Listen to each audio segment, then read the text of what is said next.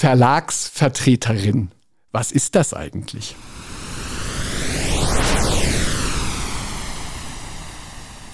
Hallo, hallo zu Hansa Rauschen. Heute haben wir drei ganz besondere Gäste hier, ähm, für die wir unten im Hansa Verlagshaus den Shampoos schon kalt gestellt haben. Eventuell wird auch schon daran genippt, denn heute feiern wir einen großen Abschied. Gleich drei unserer VerlagsvertreterInnen gehen nach ganz vielen Jahren on the road in den Ruhestand. Und deshalb frage ich dich, Florian, hallo heute ausnahmsweise mal nicht, was auf deinem Schreibtisch liegt, sondern was bedeuten VertreterInnen eigentlich für uns LektorInnen? Wie arbeiten wir eigentlich mit ihnen zusammen? Hallo Emily. Ja, ähm, du hattest mir ja schon vorher gesagt, dass du mich ungefähr das fragen wirst. Und ich dachte dann, für mich hat es erstmal gar nicht mit dem Kommunizieren im Buchhandel oder so zu tun, sondern aus Lektoratssicht ist es was ganz anderes. Eigentlich sind es meistens die allerersten Personen außerhalb von dieser Zelle von Verlag, die überhaupt Manuskripte lesen. Es ist immer die erste Rückmeldung zum Cover, die erste Rückmeldung zum Manuskript kriegt man von diesen Leuten, die an den Verlag angedockt sind, weil sie es im Buchhandel bringen, aber die eben nicht im engsten Kreis hier jeden Tag dabei sind. Und es ist immer ein Moment der Wahrheit, der Nacktheit, aber auch der Offenbarung, weil es wirklich sehr, sehr interessant ist, wie Leute darauf reagieren. Und deswegen, wie an so einer Nadel, hängt man ein bisschen an seinen Vertreterinnen. ähm, und damit komme ich mal zu dem, was ich gerade gesagt habe. Wir haben nämlich drei Personen hier, die wir jetzt gleich ähm, kurz vorstellen werden auch.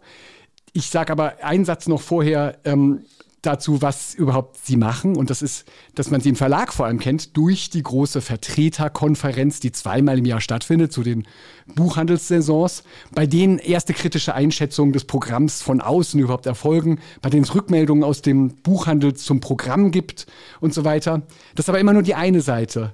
Denn gleichzeitig sind diese Leute eben die ganze Zeit in den Buchhandlungen und machen den Transfer, filtern sozusagen für die Verlage, wohin die Bücher gehen.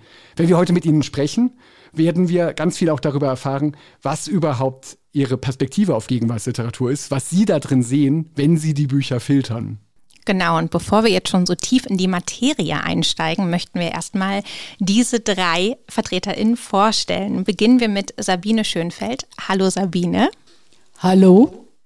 Sie ist seit 30 Jahren Buchhandelsvertreterin ähm, für Hansa unter anderem und sie ist vor allem in Nordrhein-Westfalen unterwegs gewesen. Die zweite Person, die wir heute begrüßen, ist Henning Knappke. Hallo Henning. Hallo. Seit 1990 bist du Buchhandelsvertreter für Hansa im Norden vor allem unterwegs. Und dann haben wir noch Heinz Marti. Hallo Heinz. Grüß dich. Heinz, vielleicht hört man das schon, ist in einem ganz anderen Land für uns unterwegs, nämlich in der Schweiz. Und zwar am allerlängsten von allen hier, nämlich seit 1985. Und vorhin haben wir schon die große Zahl gehört. Ihr drei habt 101 Jahre Hansa-VertreterInnenleben auf dem Buckel. Oder wenn man eine noch größere Zahl nennen möchte, 202 Hansa-Programme. Das ist unglaublich viel. Ihr seid viele, viele Kilometer auf der Straße gewesen, von Buchhandlung zu Buchhandlung. Ihr habt viele Programme gesehen. Ihr habt Millionen von Büchern verkauft, eindeutig. Denn große Auflagen sind nun mal ein paar hunderttausend und davon gab es, glaube ich, einige in 101 Jahren. Das ist heute tatsächlich, glaube ich, auch sowas wie das Ende einer Ära. Es kommen zwar Vertreterinnen nach, Buchhandlung gibt es weiter, Buchhandel gibt es weiter, Verlage gibt es weiter. Aber trotzdem ist es schon ein markanter Moment, wenn drei, die so viel getan haben, einfach irgendwann plötzlich aufhören und in Rente gehen. Sagt mal zuerst ganz kurz etwas dazu. Wie fühlt ihr euch bei so etwas? Ist das heute ein wehmütiger Tag, hier im Verlagshaus zu sein, noch einmal anzustoßen und so weiter? Ist das, ähm, ist das auch traurig? Wie sind eure Gefühle in aller Kürze, Henning? Also ich bin nicht traurig, ich freue mich sehr auf diesen Abend, aber ich freue mich auch, dass ich für den Hansa Verlag so viele Jahre arbeiten durfte, konnte, wollte und dass die Zeit mir einfach auch sehr viel äh, sag ich mal, Lebenserfahrung, Autorenbegegnungen, Begegnungen mit Menschen im Verlag, mit Lektoren, mit Leuten im Vertrieb. Wir sind ja eigentlich eher der Vertrieb äh, geben konnten. Und ich habe das Gefühl, dass diese Zeit eine erfüllende Zeit war.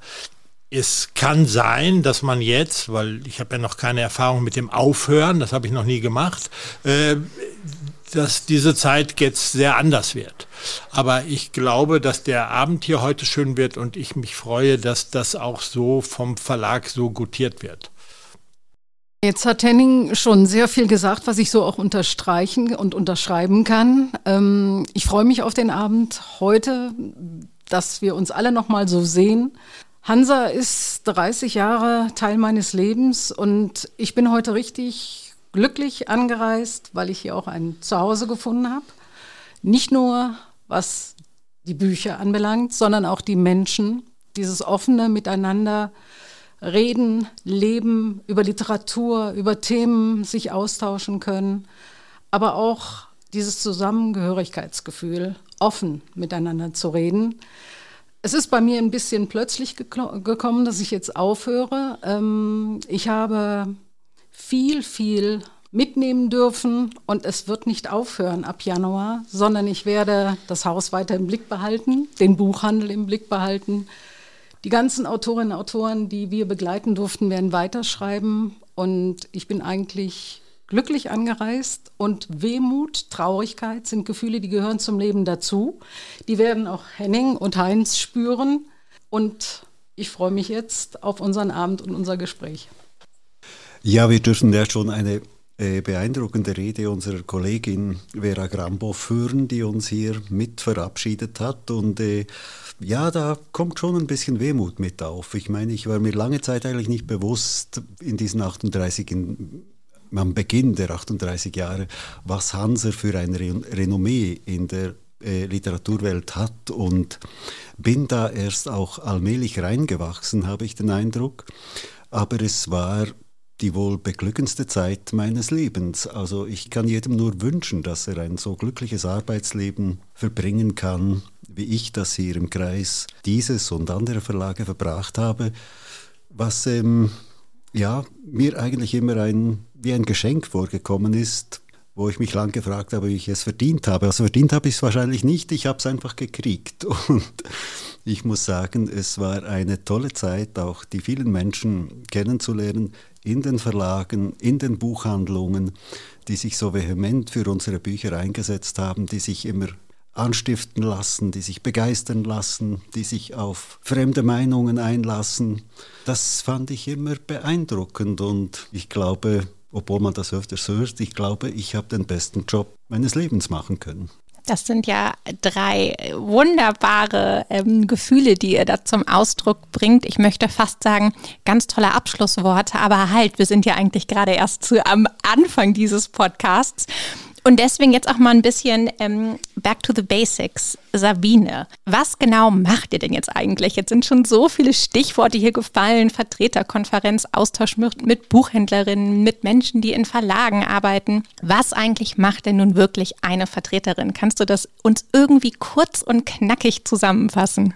Ich fange mal so an. Ähm, wir sind jetzt im zweiten Halbjahr 23. Ähm, wir hätten äh, ab Juni, Mitte Juni die Manuskripte von euch bekommen.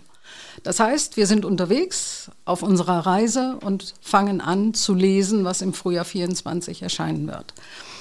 Das ist eine erfüllende und beglückende und eine total spannende Aufgabe, weil wir natürlich jedes halbe Jahr neue Welten erleben dürfen. Während der Reise ähm, planen wir unsere Termine, besuchen unsere Buchhandlungen, unsere Buchhändler und Buchhändlerinnen und stellen das Herbstprogramm vor. Im September findet die Vertreterkonferenz statt. Dann kommen wir eine Woche zusammen, reden über die neuen Bücher, reden über Cover, über Inhalte, über die Vorschauen. Dann kommt die Buchmesse, und während der ganzen Zeit, wo wir dann nicht mehr im Außendienst reisen, sind wir in unseren Büros tätig, werden Marketingaktionen zusammenstellen. Jetzt im Moment war es gerade so in den letzten Tagen, die Weihnachtsaktionsbestellscheine an die Buchhandlung zu versenden. Alles das, was aus der, aus der Sicht des Buchhändlers an uns herangetragen wird, das bearbeiten wir. Also wir haben einen Bürojob nebenbei. Jeder von uns hat auch eine Angestellte oder ein externes Vertreterbüro, was das begleitet. Und das sind so erstmal die groben Züge der Arbeit. Mir war, bevor ich zu Hansa kam als Lektor, gar nicht klar, ähm, was diese Arbeit tatsächlich bedeutet, wie wichtig das ist, dass es persönliches Filtern und Sortieren und Gespräch für die einzelnen Buchhandlungen gibt und dass diese ganze Kultur von tollen Buchhandlungen darauf beruht, dass da Expertinnen unterwegs sind, die das wirklich hineinkommunizieren können und auch aus den Vorschauen mit üppigen Programmen auswählen. Und was mir auch nicht klar war, als ich dann zum ersten Mal so eine riesige Vertreterkonferenz mitbekam, auf wie großer Belesenheit das Ganze aufsockelt. Denn da wurde tatsächlich nicht einfach nur gesprochen, gesagt, ähm, wir verkaufen jetzt hier den so und so oft und das so und so oft, sondern da wurden inhaltliche Diskussionen geführt zu unglaublich vielen Büchern. Henning, ähm, Belesenheit ist vielleicht ein Stichwort, aber was für ein Naturell, was für ein Nervenkostüm, was für ein Mensch muss man sein, um ein guter Vertreter zu sein? Es gab mal einen Vertreter in Norddeutschland, äh, der sagte, äh, mit Namen Focke Wortmann, der sagte, man braucht ein sonniges Gemüt, ein gutes Auto und einen sehr guten Wintermantel als Voraussetzung für diesen Job. Ähm, ich glaube, dass der Job äh, gar nicht zu definieren ist. Man kann ja auch ihn gar nicht als Ausbildungsberuf lernen. Die meisten haben mal Buchhändler gelernt oder waren Buchhändler, sind dann sozusagen Vertreter geworden. Die meisten Kollegen von mir sind mittlerweile Kolleginnen. Als ich anfing vor 35, 40 Jahren circa, ähm, waren das fast nur Männer. Das waren so ein Altherrenclub und äh, im Laufe der Jahre hat sich das komplett gedreht, dass also ein Großteil dieser ähm, äh, Kollegen mittlerweile Frauen sind, äh, die das auch genau richtig und sehr gut machen. Äh, der Job besteht darin, dass man Buchhandel äh, besucht und Sabine hat es gerade schon erzählt, aber der Besuch bedeutet ja, dass man das Programm, was man vom Verlag vorgegeben bekommt, umdefinieren muss für den jeweiligen Kunden, der vor einem sitzt. Denn der äh, betrachtet das Programm vielleicht sehr unterschiedlich.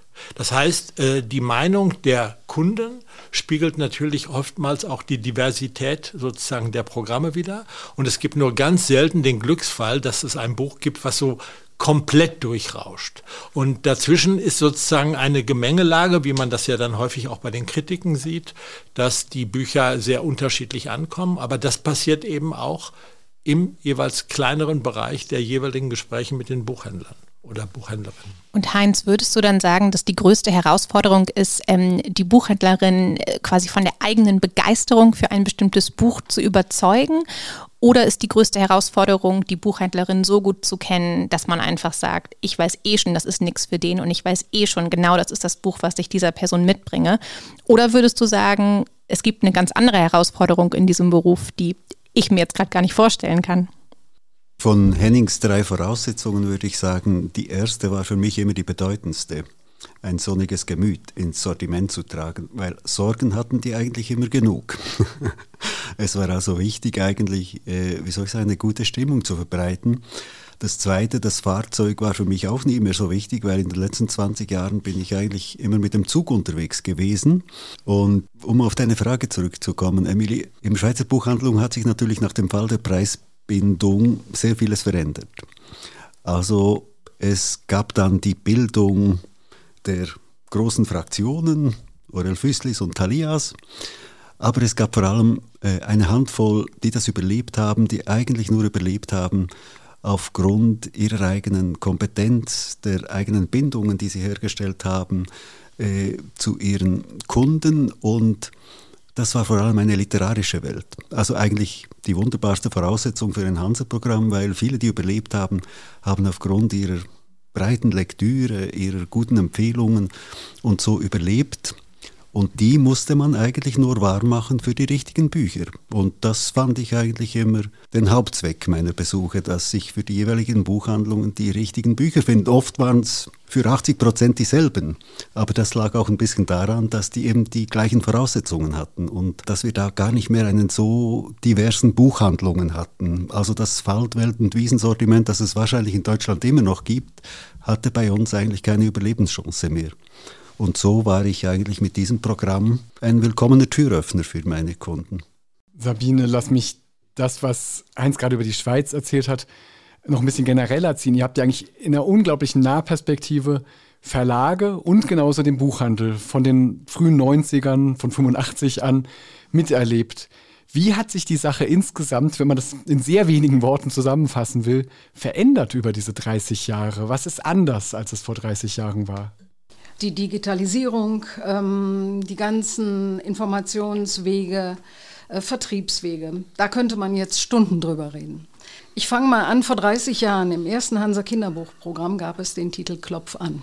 Ein kleines Bilderbuch. Haben wir jetzt gerade auch unserem Kind vorgelesen Siehst oder du? mit ihm gespielt. Super. Und ich darf seit 30 Jahren dieses Kinderbuchprogramm begleiten. Und ich freue mich auf jeder Reise, dass ich dieses Buch immer wieder notieren kann. Also es gibt eine sogenannte Backlist, die dieses Haus in den letzten 30 Jahren verlegt hat und was immer nachbestellt wird und Generationen begleitet. Das sind so konstante Dinge, über die man sich freuen kann. Und es ist die Leidenschaft für Inhalte, für Bücher. Und dieses Haus, was wir vertreten dürfen, das hat so eine Bandbreite im Programm, dass wir von Debüttiteln, jungen Autorinnen und Autoren, aber auch von unseren Autoren, die wir seit Jahren begleiten dürfen, jedes Halbjahr mit Leidenschaft unseren Buchhändlerinnen und Buchhändlern vorstellen dürfen. Und da hat sich eigentlich von Generation zu Generation nichts verändert. Es ist ein emotionales, ein wunderbares Reden über Bücher, über Menschen und Literatur. Wenn ich jetzt auf diese technischen Dinge gehen würde, also als ich vor 30 Jahren, ähm, Heinz hat gerade Vera, unsere liebe Kollegin, äh, erwähnt, und Vera hatte gesagt, Sabine war immer die, die die technischen Voraussetzungen begleitet hat. Das heißt, ich habe vor 30 Jahren angefangen mit einem Papierausdruck. Das war das Reiseauftragsformular. Da haben wir die Titel notiert. Der Buchhändler bekam einen Durchschlag. Einer ging in die Auslieferung, einer in den Verlag und einer bei mir in die Hängeregistermappen, die ich heute noch habe. Weil EDV kann mal abstürzen. In den Buchhandlungen hat sich da sehr, sehr viel verändert. Und ähm, es ist so, dass wir immer noch empfangen werden, immer über Inhalte reden, immer Bücher und Menschen begleiten dürfen dass aber die Bestellwege sich verändert haben und teilweise auch gar nicht mehr wir die Aufträge notieren, sondern dass das über Bestellsysteme direkt an die Auslieferung oder über Einkaufsgemeinschaften, die es vor 30 Jahren auch noch nicht gegeben hat, dann von den Buchhändlern bestellt werden. Und wo wir gerade bei Veränderungen sind, lasst mich doch auch mal ähm, jetzt mal ein bisschen ähm, nach den schnöden Zahlen fragen. Aber mit VertreterInnen kann man ja immer gut über Zahlen sprechen. Diesmal aber ähm, würde mich interessieren, was sich ökonomisch so verändert hat in den vergangenen Jahrzehnten. Ähm, man ist ja als Vertreterin, kann man auch fest angestellt sein bei einem Verlag. Ich glaube, gerade bei größeren Häusern, bei Konzernverlagen ist es manchmal der Fall. Hier bei Hansa ist man freiberuflich unterwegs und vertritt auch andere Verlage. Ähm, und das Verdienstmodell läuft auf Provisionsbasis. Könnt ihr, Henning, du vielleicht da ein bisschen was drüber erzählen? Ähm, es gibt ja irgendwie, oder es gab mal zumindest irgendwie dieses Geraune oder Klischee oder wie auch immer man das nennen möchte, Mythos, dass irgendwie in den goldenen Zeiten, den 80ern und 90ern, wenn man nur irgendwie den Umberto Eco in der Tasche hatte oder für einen anderen Verlag Günter Grass, dass man da schon irgendwie äh, drei Eigentumswohnungen sich von kaufen konnte. Ähm, erstens stimmt das und zweitens hat sich in dieser Hinsicht etwas verändert. Das erste stimmt. Ich kenne Kollegen, die ähm, ihre Häuser nach berühmten Autoren genannt haben. Zum Beispiel unser Kollege äh, Jörg Wallenstein, das Haus in Formentera hieß Casa Wallraff, weil er unter anderem für den Kiepenheuer Verlag gearbeitet hat und damals das äh, ganz unten erschien. Ähm, das war ein super Erfolg und äh, natürlich war es auch mit Umberto Eco ähnlich. Ähm, man muss allerdings sagen, dass sich im Laufe der Jahre die Verlage auch überlegt haben, dass sie mit dem vielen Geld, äh, was sie vielleicht mit dem einen oder anderen Autoren verdienen, äh, auch sich selber finanzieren und weitere Autoren. Und demzufolge haben sich im Laufe der Jahre auch für freie Vertreter die Verträge so geändert, dass man davon sehr gut leben kann, aber dass man nicht plötzlich ununterbrochen Häuser kaufen muss. Äh, man kann mal ins Casino gehen, aber danach wird man dann merken, wenn es dann weg ist, dass man es nicht sofort wieder als Bestseller neu kriegt. Also sollte man darüber nachdenken. Aber die Modelle, die es auch für freie Vertreter gibt, sind sehr unterschiedlich, äh, berücksichtigen natürlich auch häufig bestimmte Vertriebswege, manchmal berücksichtigen sie alle Vertriebswege. Das heißt, ein Buchhändler kann die Bücher ja beziehen über den Verlag, er kann sie über ein Barsortiment beziehen, er kann sie über Einkaufsgemeinschaften beziehen und diese Wege muss man im Prinzip, äh, sage ich mal, als Verlag als Vertrieb abdecken. Und irgendwo ganz hinten muss man überlegen, wo verdient der Vertreter was mit. Das hat sich aber im Laufe der Jahre, wie ich finde, sehr gut äh, nivelliert und auch so dargestellt, dass es für beide auskömmlich ist. Die Größenordnung eines Verlages spielt die Rolle dabei, ob man einen freien Vertreter oder einen Angestelltenvertreter braucht. Ich glaube, das sind also, sage ich mal, Grenzen im Umsatz, bei denen sich Verlage überlegen könnten, wir nehmen jemand als äh, Angestellten. Bei Hansa war das Gott sei Dank nie der Fall, bei den anderen Verlagen, die ich vertreten habe, auch nicht, sodass ich da als freier Vertreter ganz gut durchgerutscht bin.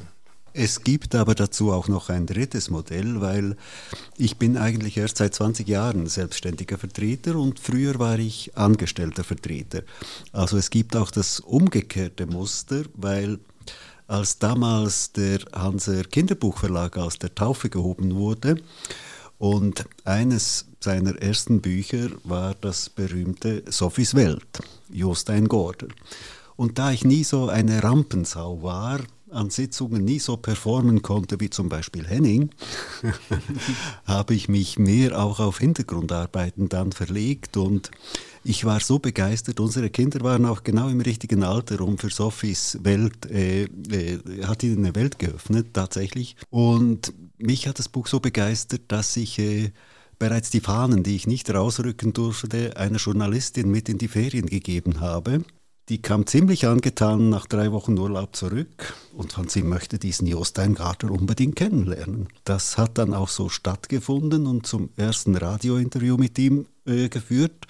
Und als ich dann Jostein am Radio sagen hörte, Philosophie beginnt im Kindergarten, war mir bewusst, dass wir jetzt die Geburtsstunde eines Bestsellers miterleben. Was für ein Moment, großartig. Ihr erlebt ja nicht nur die Geburtsstunden von Bestsellern mit. Ich würde sagen, im Gehäuse des Verlags durch viele Prozesse werden ja Bestseller auch gemacht. Und ein ganz wichtiger Prozess, ich habe schon oft den Moment erlebt, der auch so ein harter Realitätscheck ist, dass man im Verlag ziemlich sicher denkt, wow, das wird jetzt richtig erfolgreich. Und dass aber euer Daumen, ob der nach oben oder nach unten geht, sehr stark darüber entscheiden kann, ähm, ob ein Buch jetzt erfolgreich werden wird oder nicht. Habt ihr auch das Gefühl, ähm, Sabine, ist das tatsächlich, dass ihr da, könnt ihr Bücher richtig in den Markt drücken und Erfolge erzeugen? Oder ist eher so, dass ihr einfach nur Seismographen seid, die ein Gefühl dafür haben, was Buchhandlungen und Leserinnen toll finden könnten? Ich habe das große Glück, für diesen Verlag 30 Jahre tätig zu sein.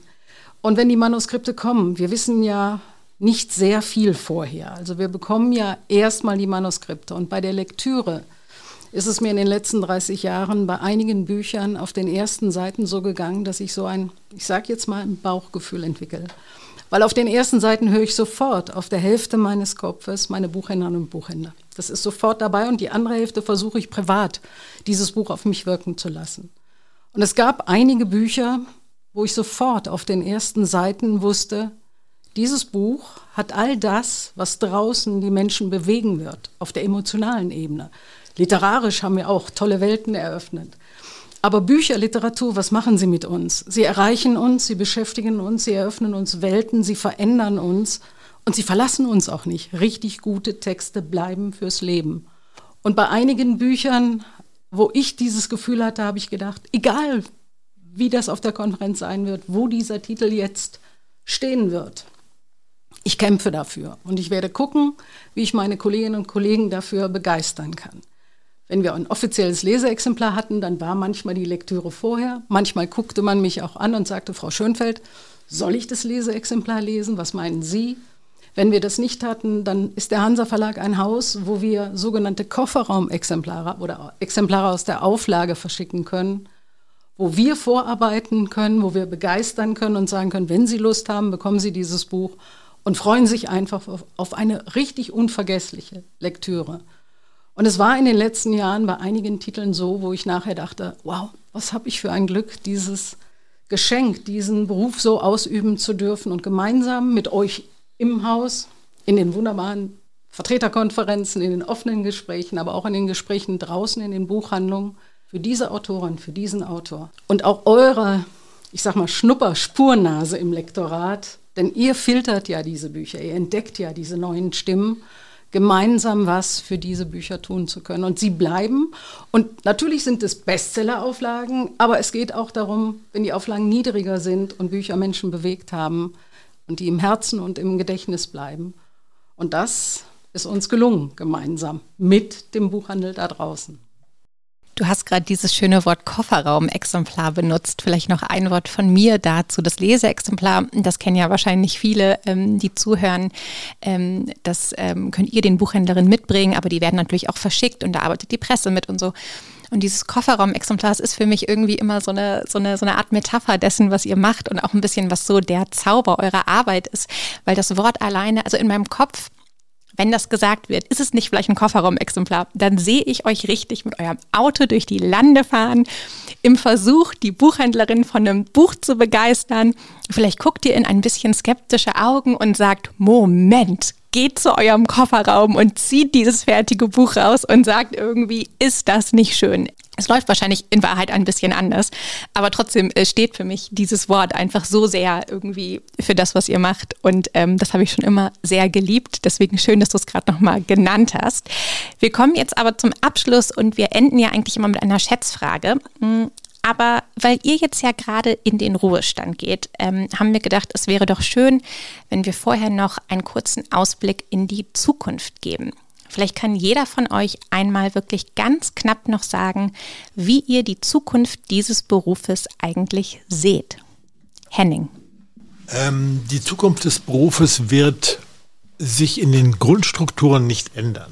Ich glaube eher, dass sich, was sich ändern wird, ist die Situation des Kunden, auf den die Vertreter treffen werden. Ich glaube, dass jeder Verlag klug beraten ist, ähm, Leute zu haben, die im Außendienst für ihn arbeiten. Wie man die nennt, ob man die Key Accounter nennt, ob man die Vertreter nennt, ob man die, äh, also wie auch immer, die Menschen wird es geben müssen. Wie der Beruf sich ändert, hängt sehr stark davon ab, wie sich die Buchhandelslandschaft verändert. Und die verändert sich stark. Und diese äh, kleinen, von denen Heinz gesprochen hat, diese wunderbaren Buchhandlungen, die übrig geblieben sind nach dem Fall einer Preisbindung, das ist in Deutschland ja bisher Gott sei Dank noch nicht passiert. Demzufolge gibt es bei uns noch sehr viele Buchhandlungen, auch viele unabhängige Buchhandlungen. Es wird aber zunehmend mehr werden, dass Buchhändler keine Nachfolger finden und dann äh, zu Filialisten werden. Was nicht unbedingt schlimm ist, weil auch die Filialisten verkaufen unsere Bücher, sehr gut sogar. Aber es wird den Beruf ein wenig verändern. Ich glaube schon, dass der Verlag immer wieder Leute braucht, die draußen, also draußen heißt im Außendienst als Feedback nach innen, aber auch als Transport nach außen arbeiten werden müssen. Ja, wir haben ja in der Schweiz schon einige Entwicklungen hinter uns und was ähm, ich verkürzt nach Henning sagen möchte, ist, ich glaube, es wird weiterhin die Leidenschaft brauchen. Es wird weiterhin die Leidenschaft brauchen, der, der Leser gute Texte haben zu wollen. Es wird weiterhin die Leidenschaft brauchen, Vertreter zu haben, die diese Leidenschaft auch transportieren können, die diese Überzeugungen transportieren können. Und ich glaube, wir haben immer von einem kleinen Segment der Gesellschaft geliebt. Viel mehr als 10 Prozent, glaube ich, interessieren sich nicht dafür, was wir da machen in unseren Stuben und mit unseren Texten. Aber ich glaube, diese äh, Minderheit wird bestehen bleiben und die will Futter haben und die will Leute haben, wo sie diese Futterkrippen finden. Und wie immer sich die Welt verändert, ich glaube, solange es Menschen mit Leidenschaft, mit Begeisterungsfähigkeit gibt, wird dieses äh, Medium nicht verschwinden. Jetzt werde ich gar nicht mehr viel sagen, weil Henning und Heinz haben eigentlich das zusammengefasst, was ähm, ich auch so denke und fühle. Was ich noch ergänze ist, ähm, es wird immer dieses menschliche Bindeglied geben. Dieser Mensch zwischen beiden Ebenen ist für beide Seiten immens interessant, spannend und wichtig. Und ich freue mich über den Nachwuchs, den es gibt. Egal, ob das selbstständige, freie Handelsvertreterinnen und Vertreter sein werden oder Angestellte. Und es gibt die ersten Schritte, was sich jetzt abzeichnet, dass unabhängige Verlage, was im Buchhandel schon stattgefunden hat, was Einkaufsgemeinschaften oder Zusammenschlüsse, Kooperationen anbelangt, dass auch Verlage sich zusammenschließen und Vertriebskooperationen gründen. Und damit retten wir Kleinstverlage, Einzelunternehmen, die spannende Bücher zu unserer großen Bandbreite auch beitragen werden. Also es wird immer einen Menschen zwischen beiden Ebenen geben. Glaube ich auch. Man kriegt das ja auch richtig mit, eben bei kleineren, unabhängigen Verlagen, ähm, dass es diese große Sehnsucht danach gibt, überhaupt so einen Konnex in den Handel hinein zu haben und dass das auf so eine Art und Weise verkörpert werden kann. Und mir ist das eigentlich klar, ich habe es schon gesagt, ich wiederhole es einfach nochmal, seit der ersten Hansa-Vertreterkonferenz, auf der ich das überhaupt mitbekommen habe, dass man hier über Essays auf eine solche inhaltliche Art sprechen kann, über Lyrikbände. Und das ist einfach was unglaublich Wertvolles und das bleibt, glaube ich, so lange, wie das Gespräch über Literatur bleibt. Deswegen schon mal von mir Dankeschön an dieser Stelle. Es gibt jetzt zum Ende immer noch eine Schätzfrage, die hat Emily diesmal vorbereitet. Ich hoffe, du kannst uns alle vier richtig aufs Kreuz legen. Also erstmal bedanke ich mich auch bei euch dreien und ähm, ihr werdet bei den vielen Diskussionen auf jeden Fall fehlen. Ähm, ich habe eine Schätzfrage vorbereitet, aber während unseres Gesprächs kam mir, also auf einmal habe ich gedacht, nein, das ist eine total bescheuerte Frage, Emily, das wissen die drei sowas von aus dem FF. Deswegen muss Florian jetzt einfach mal als Erster antworten, weil der, ist, der, der liegt da am ehesten ja, ja. vielleicht ein bisschen ähm, daneben. Der Clown wie immer. Ähm, genau, also bitte verzeiht mir, wenn das wirklich ein bisschen ähm, simpel ist. Wie viele Buchhandlungen gibt es in Deutschland?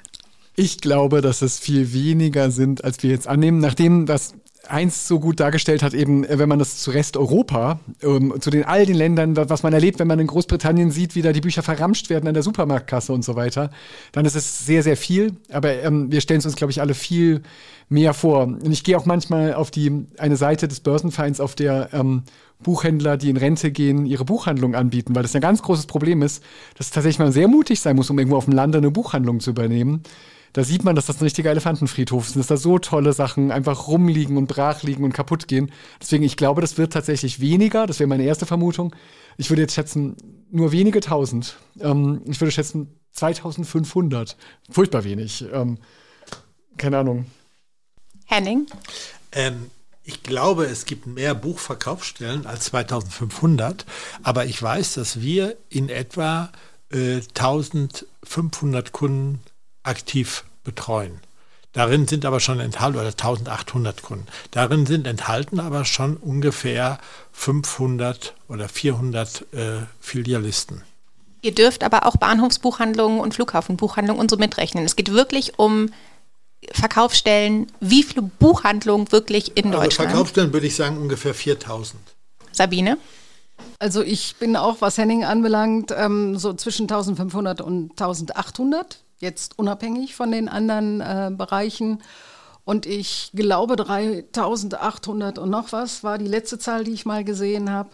Ähm, und ähm, die Tendenz, wir werden sehen, es wird, was du gesagt hast, nicht alles ähm, auf der Strecke bleiben. Es verändert sich gerade sehr viel. Aus Schweizer habe ich keine Ahnung. Aber ähm, wie viele, du, vielleicht kannst du ja eine Schätzzahl für die Schweiz abgeben, ich auch wenn so, ich. Ich hatte sofort die Zahl im Kopf, die Henning gesagt hat. 4000. Verkaufsstellen. Wenn du das auch, auch in der Schweiz? Nein, um Gottes Willen. Die ja, Frage war nach schon. Deutschland. Genau, aber ich habe gerade gedacht, du könntest ja auch einen Tipp für die Schweiz abgeben. Und ich dachte, das ist ja irre, wie viele Stellen es in der Schweiz noch gibt. Okay, die Antwort für Deutschland lautet, eine relativ frische Zahl vom ähm, Börsenverein. Ähm, ihr wart natürlich alle ganz nah dran, aber es sind um die 5000. Ihr seid also alle richtig drum gekreist, aber keiner hat es perfekt getroffen. Okay, jetzt bin ich erleichtert. Ich dachte, ihr alle schreit sofort 5000 ins Mikrofon und das war eine total, äh, genau, zu simple Frage. Da nehmen wir aber mit all diesen Verkaufsstellen schön viel Optimismus nochmal rein. Und ich sage euch dreien ganz herzlichen Dank für die Jahre, für dieses Gespräch und für alles. Und jetzt, glaube ich, ähm, wir haben geredet von 101 Jahr ähm, Buchhandel. Jetzt werden 101 Jahr Feier hier als Abschluss im Hansa-Haus hinter all dem stehen. Und ihr könnt jetzt alles lesen, was ihr lesen wollt, nicht immer nur Hansa. Dankeschön. Danke. Danke.